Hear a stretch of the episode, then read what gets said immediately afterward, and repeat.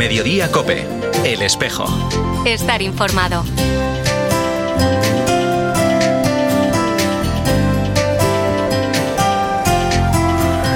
Entregados a una gran vocación, la alegría de ser catequistas. Este es el lema que el Secretariado de Catequesis de Galicia ha escogido para resaltar la persona y la misión del catequista en la parroquia. Al mismo tiempo, se busca revalorizar la enseñanza de la catequesis como una vocación de entrega generosa que se manifiesta a través de la alegría del encuentro con Cristo.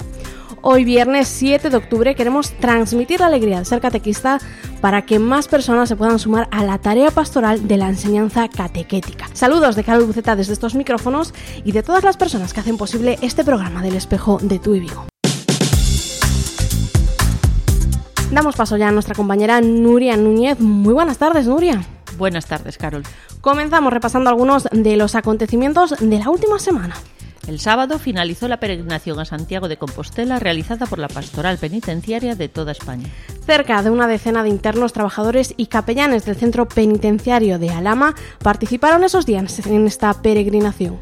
También el sábado, la Delegación de Migraciones organizó una peregrinación a Santiago con personas migrantes para ganar el jubileo. Desde el domingo 2 de octubre y hasta hoy, viernes al mediodía, la Vicaría para el Clero ha organizado una tanda de ejercicios espirituales para sacerdotes, dirigida por el arzobispo de Burgos, Mario Iceta. De lunes al miércoles tuvo lugar en Glasgow el Congreso Internacional de Estela Maris, en el que participó una pequeña delegación de Estela Maris en España. El martes a las once y media de la mañana comenzó el curso de teología para sacerdotes. El profesor Antonio Menduiña fue el encargado de impartir el primer bloque sobre el Pentateuco sapiencial. Le tomó el relevo el profesor José Vidal en el curso monográfico sobre la parroquia evangelizadora. El miércoles comenzó también el quinto Congreso de Pastoral del Turismo de toda España en Santiago de Compostela. Escuchamos a continuación un mensaje de Gustavo Ribeiro, director del Departamento de Pastoral del Turismo de la Conferencia Episcopal Española. La tarea de pastoral del turismo, eh, y repito, es pastoral del turismo, no del turismo religioso, que eso es un sector del turismo. La Iglesia habla de pastoral del turismo en general, en mar abierto, sin miedos, escapando de la tentación de pescar en la pecera y abriéndonos justamente a las realidades de los hombres de hoy. 1.300 millones de personas se desplazan cada año para hacer turismo en el mundo, de los cuales 300 millones lo hacen por motivaciones religiosas. Estos 1.300 millones son la quinta parte de la humanidad, que si el sector turístico toma conciencia de la sostenibilidad, podríamos hacer un paso adelante en el cuidado de la obra de Dios, en el cuidado de lo que salió de sus manos. Pero también estos 1.300 millones de personas nos colocan ante un desafío y preguntarnos cómo nosotros podemos acercar la luz del Evangelio a estas personas. Sin proselitismo, sin imposiciones, simplemente el Evangelio que no se impone se propone y justamente lo que deseamos es poder brindarle fraternamente la alegría del Evangelio. El miércoles el obispo de Tuy Vigo, Monseñor Luis Quinteiro, presidió la Eucaristía en el templo parroquial de Nuestra Señora del Carmen de Vigo con motivo de la celebración del Día de la Policía. Escuchamos un pequeño fragmento de las palabras pronunciadas por el obispo de Tuy Vigo durante la celebración. Yo creo que la tradición que ha ligado a la Policía Nacional, a los santos ángeles como patronos, es una gran tradición. Eso inspira vuestra vida. Sois tan importantes en el, en el andar de la vida que vuestra misión tiene algo de sobrenatural tiene una dimensión mayor y es el misterio de la persona, y es el misterio del necesitado, y es el misterio de la justicia, y es el misterio, queridos hermanos, de proteger el corazón de la vida. Por eso damos gracias por vuestro servicio. Por eso os encomendamos a los santos ángeles y le pedimos que tengáis fuerza para vivir vuestra vida como una vocación no simplemente como una profesión en la que ganáis vuestro sustento diario, que es muy importante, sino como una vocación que os empuja a vivir esa dimensión de servicio profundo a la persona y a la sociedad. También el miércoles, pero a las 8 de la tarde, se inauguró el segundo curso de Ágora, Escuela de Teología, Ministerios y Servicios, en el Seminario Mayor de Vigo. El vicario de Pastoral, José Vidal, se dirigió a los asistentes en los siguientes términos. Le escuchamos. Iglesia tiene que ser una iglesia ministerial, E ministerial significa que sirve, e sirve en todos os seus ámbitos, sirve á sociedade e sirve tamén á propia Iglesia.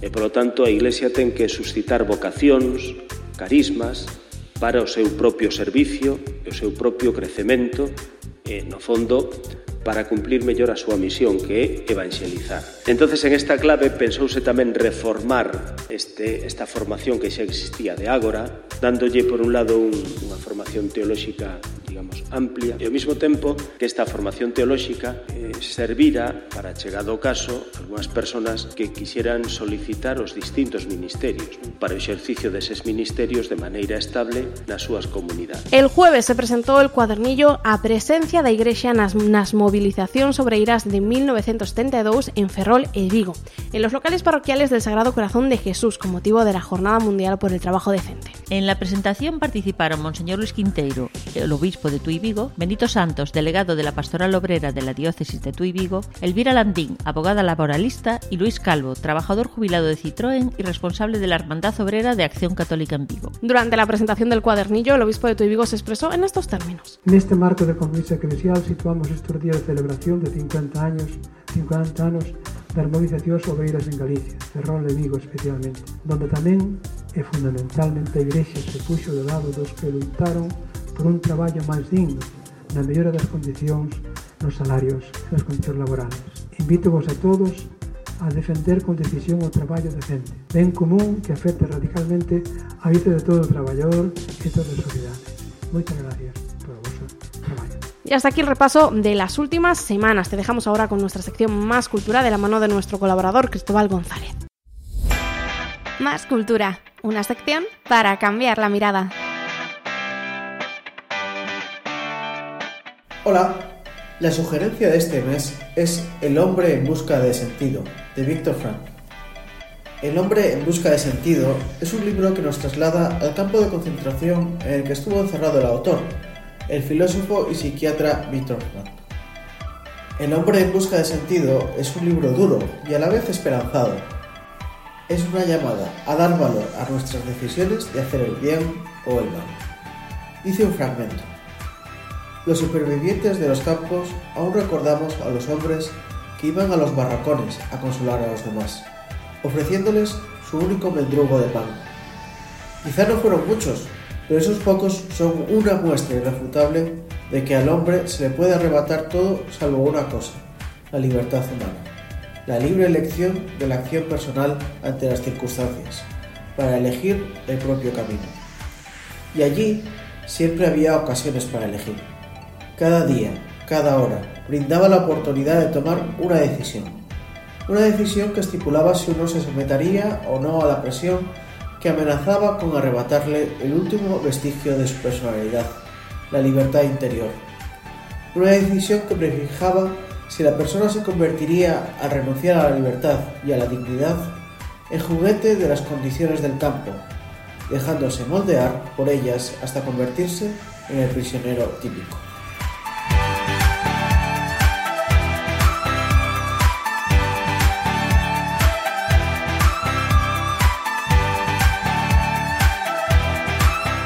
Al inicio, hoy queremos conocer los motivos que llevan a los catequistas a entregar su tiempo en esta tarea semanal de transmitir las enseñanzas de Cristo y de la Iglesia a niños y jóvenes de las parroquias. Con nosotros en esta sintonía de Cope Vigo está Jonathan Carrera. Muy buenas tardes, Jonathan. Muy buenas tardes, Carol. ¿Qué tal? ¿Cómo estás? Muy bien, muy bien. Sí, primera vez en la radio. Sí, primera vez. Vale. Eh, pues nada, en primer lugar, eh, cuéntanos, ¿estás aquí porque eres catequista? ¿Cuánto hace que eres catequista? Pues aproximadamente unos 15 años. ¿Y cómo llegas a ser catequista? Pues nada, esto me viene un poquillo de familia, o sea, mi madre es catequista, entonces, pues bueno, yo me preparé para la comunión en mi parroquia, la confirmación, y mientras tanto, pues ella era catequista de otros grupos. Termino la confirmación y veo cómo es el tema, ¿no? Me identifico un poquito con la gente que me, que me estaba enseñando y decido, pues, preguntarle a mi párroco si puedo eh, ejercer esta labor, ¿no? Y él me, me dice que sí. Tú eres, si no me equivoco, de la parroquia de la Inmaculada Concepción. Sí, De toda la vida, ¿no? de toda la vida, sí, sí.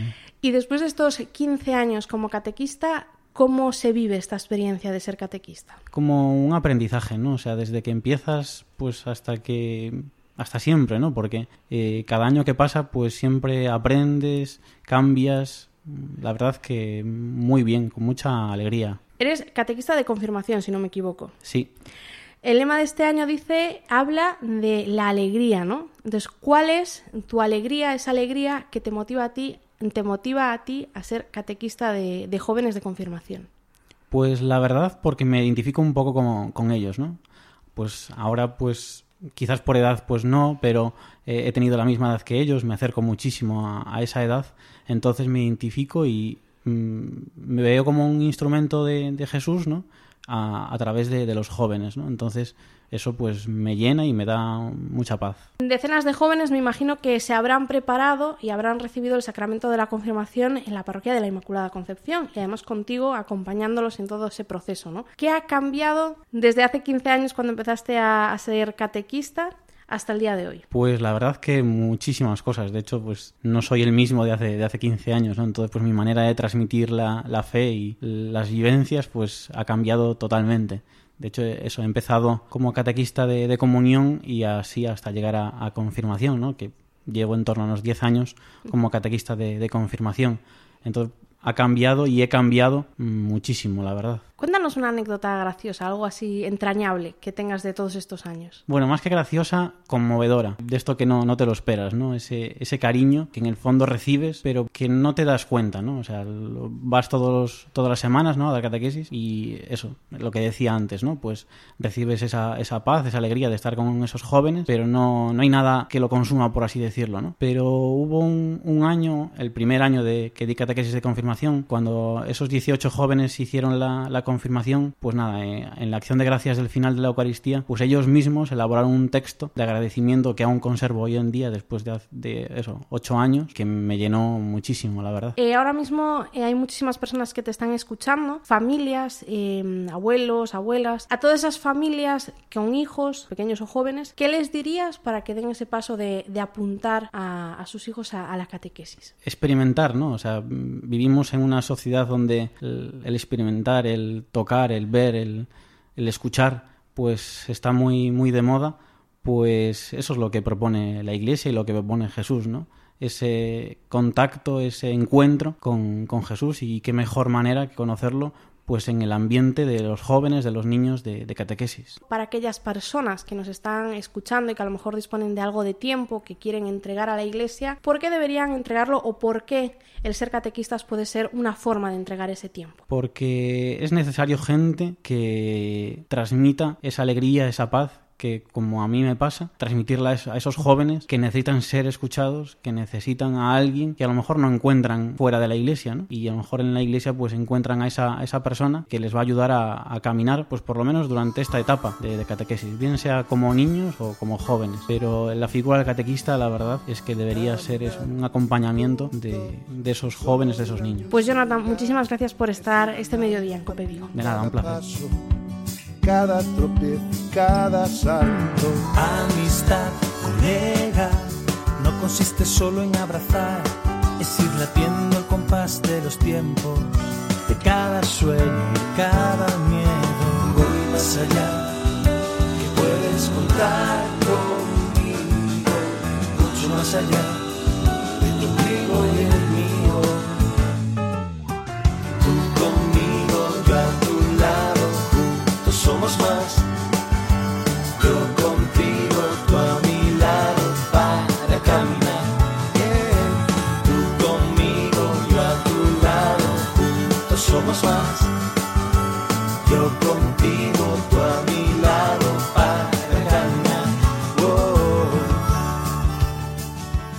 Acabamos de escuchar a Jonathan Carrera, él es catequista desde hace 15 años en la parroquia de la Inmaculada Concepción de Vigo. Pero hoy, en este primer viernes de octubre, queremos también seguir conociendo otros rostros, otras miradas de eh, nuestra diócesis que también ofrecen su tiempo siendo catequistas. Con nosotros está Patricia Rico, ella es catequista de San Pedro de Angoares desde hace pues cerca de 17 años. Muy buenas tardes, Patricia. Hola, buenas tardes, Carolina, ¿qué tal? ¿Lo dije bien, 17 años? Sí, sí Bueno, empecé primero en Areas, en una parroquia cercana, y luego mm, ya me fui para allí porque eh, el sacerdote de antes, don Manuel, no tenía allí catequista y me pidió Silva. Y le dije que sí, que no tenía problema en ir para allí. Entonces, primero una parroquia, luego otra, pero ¿cómo empiezas tú a, a ser catequista? ¿Por qué razón? Mi familia es una familia católica, es una familia donde siempre eh, se nos iba a misa, mis tíos eh, eran catequistas también, eh, mis padres pertenecen a la adoración nocturna y el sacerdote de, de Area, don Manuel, era muy amigo nuestro y me, como no tenía catequista, me dijo, Patri, tú no querrías. Y la verdad que dije, bueno, pues sí, los niños me gustan y, y me animé ahí. Nos dices que los niños te gustan y claro, eh, me imagino que tiene que ser una cosa un poco vocacional porque eres catequista de niños de primera comunión. Sí, eh, soy de niños de pequeños. Mm, Me gusta, soy profesora, entonces eh, los niños me, y enseñar me encanta. Y creo que hoy en día hace falta que los valores se trabajen mucho. Entonces, en la catequesis es un, también un buen sitio donde trabajar estos temas. ¿Cómo entiendes tú que el ser catequista pueda ser una vocación? No, muchas veces hablamos de vocaciones, pues al sacerdocio, a la vida matrimonial, no, eh, a la vida consagrada, pero también el lema de este año nos dice que el ser catequista, pues es una vocación. ¿Cómo lo vives tú de esa forma? Mira, lo vivo mm, de la forma de que ayudas a, a los niños a, ver eh, a Jesús como su amigo, eh, a que ve, a que se hagan mejores personas, en hacerles ver que que, que van a ser más felices siendo buenas personas. Entonces, poder ayudarles a ellos me hace llenarme a mí. Entonces, es como que te da más gusto poder hacerlo año tras año. Además, eh, verlos eh, y aprender y cómo mm, descubren cosas eh, es, es fantástico. En 17 años habrás tratado con muchos niños, pero también con muchos padres. ¿Cómo es también acompañar a los padres en ese proceso de la catequesis? La mayoría de las veces es fácil, la mayoría de las veces muy fácil. Eh, es verdad, porque además eh, vienen sin ser obligados, porque al colegio tienen que ir, los escolarizan y tienen que ir obligatoriamente, pero allí vienen sin ser obligados. Entonces, normalmente es muy fácil, no te ponen eh, muchas complicaciones, eh, colaboran. Eh, en general, eh, yo todo lo que puedo decir eh, es que vienen muy colaborativos. Y ya para terminar, Patricia, porque nos queda poco tiempo, ahora mismo te están escuchando un montón de personas, desde padres, abuelos, sacerdotes, ¿no? Y la pregunta es, si alguien de los que nos está escuchando siente, eh, pues, o quiere más bien ofrecer su tiempo en un servicio a la Iglesia, ¿por qué ese servicio debería ser el ser catequistas? Mira, eh, lo que te decía antes, te llena a ti. Eso a lo mejor suena egoísta, es ayudas, pero si valoras también lo que te llena a ti, eh, el dar tu tiempo, tu solidaridad, el poder acompañarlos en ese crecimiento espiritual, eh, al final te hace a ti incluso ser mejor persona. Te- mm, a mí me enriquece. Eh, por lo tanto, solo veo cosas positivas. Pues Patricia, muchísimas gracias por estar este mediodía en COPE. A ti, Carolina. Escuchamos a continuación un pequeño mensaje que nos envía el delegado de catequesis de la diócesis de Tuy Vigo, Gonzalo Otero. En primer lugar, desear a todos los catequistas, a todos los párrocos, pues un muy buen curso catequético y pastoral. La alegría de ser catequista es el lema de este año. Pues ojalá sea un curso donde todos los catequistas, todos nuestros niños y niñas y jóvenes que participan disfrutemos de la alegría de ser cristianos y de la alegría de disfrutar de un curso ya de catequesis, pues sin COVID, de un curso presencial y sobre todo pues la vuelta ¿no? de vernos, de encontrarnos y de seguir eh, continuando en la diócesis y en todas nuestras parroquias esta labor tan importante que es la catequesis.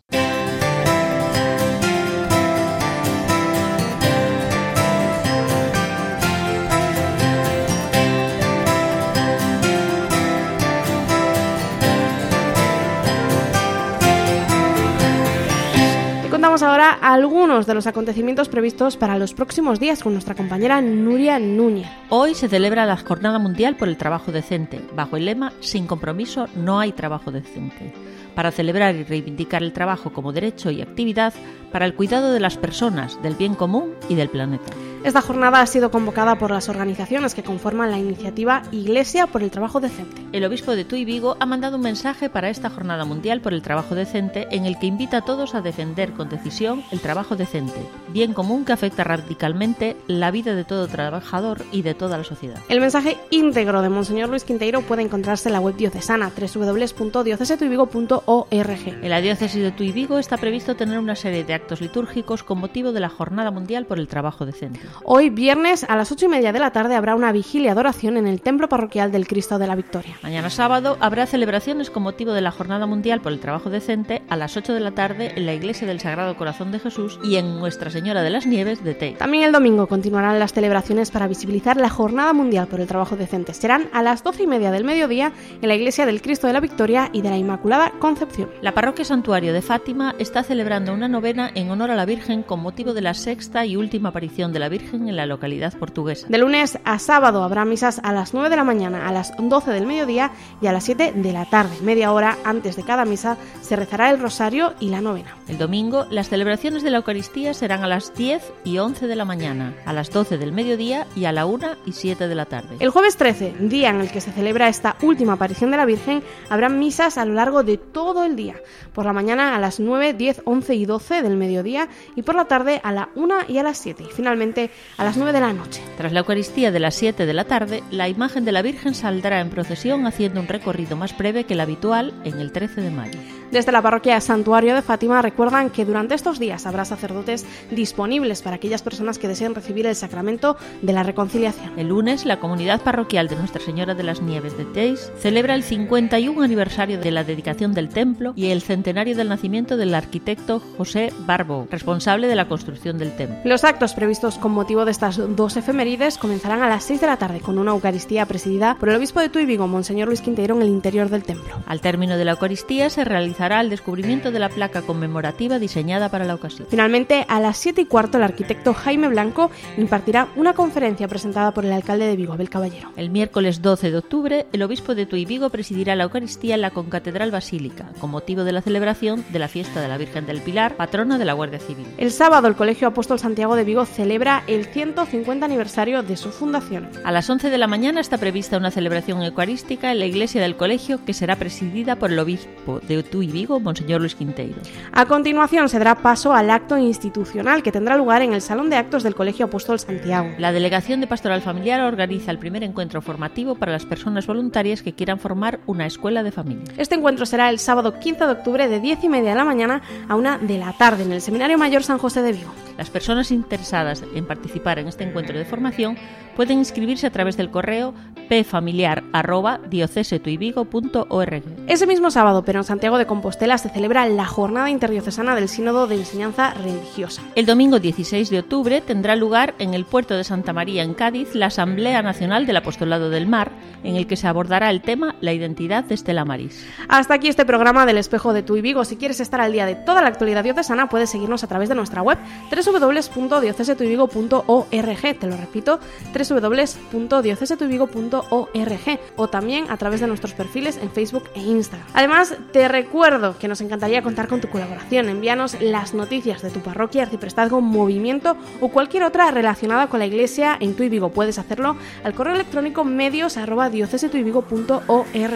Nos despedimos con esta canción Juntos Somos Más de Álvaro Fraile con Óscar Santos. Ojalá podamos caminar los unos al lado de los otros y así seguir sumando cada día más en la gran tarea que Cristo nos encomienda de ir y anunciar el Evangelio a todas las naciones. Feliz semana y hasta el próximo viernes. Caminar juntos no es solo ir al mismo lugar, es ir al lado y compartir cada paso, cada tropiezo, cada salto. Amistad, colega, no consiste solo en abrazar, es ir latiendo el compás de los tiempos, de cada sueño y cada miedo. Más allá, que puedes contar conmigo, mucho más allá de tu ombligo y el